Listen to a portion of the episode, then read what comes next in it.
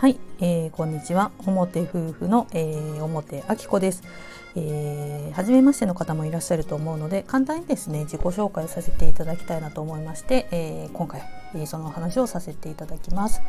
えーと、私の方はですね、えー、生年月日からその方の素質を、うんえー、読み解いていく市中水明というですね、えー、占いをやらせていただいております。えそちらの方で、え鑑定をしていたりだとかあとは鑑定ができる人を育てるというそんなことを、えやらせていただいてます。でもともとはですね占いがすごくこう見てもらうのが好きで通っていた方だったんですけれどもあの子供を産んでからですねちょっとご縁があって市中水明という占いを初めて受けた時にですね占いを受ける側ではなくて占いを仕事にすることもできるよっていうことをたまたま教えてもらいましてそれでちょっと興味があって、えー、自分もですね占いができる側になりたいということで勉強して占いをする側に回ったというそんな経緯がちょっとですねざっくりとお話をしましたがそんなことがありました。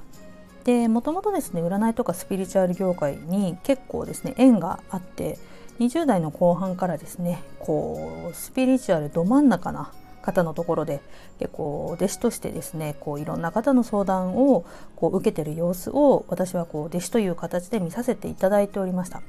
でその時にいろいろ感じたこととかこうスピリチュアルというのをすごくこう生きていく上で必要になるようなものというか心の支えになるものではあるけれどもそれの扱い方をちょっと間違えてしまうとちょっとですね一歩間違えると違う方向にも行ってしまうそういったものだなっていうことをすごく感じることがありました。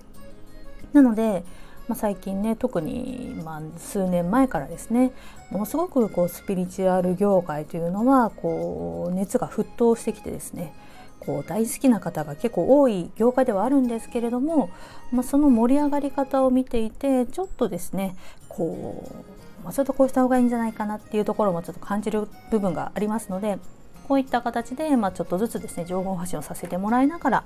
本当に自分の人生を豊かにするためのスピリチュアルというのをこううまく人生に取り入れていただきたいなという思いで日々活動をさせていただいております。でこちらのラジオの中ではですねゆるく開運するコツということで、まあ、誰でもですね生活に取り入れながら今の自分よりもさらにより良い人生を歩んでいくための開運していくためのちょっとした秘訣ですねこういったことをテーマとしてお話をさせていただきますので是非、えー、聞いていただけると嬉しいです。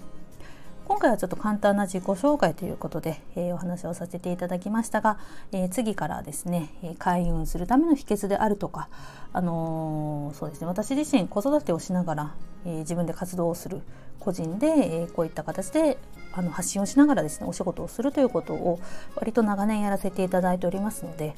あの副業とかあとはその自分で何かしらこう稼いでいく力をつけたいっていう女性も最近増えましたのでそういった方のヒントになるようなこともお話ができたらなっていうふうに思います。はい、えー、では今日の話は以上となります。また次回も聞いていただけると嬉しいです。ありがとうございました。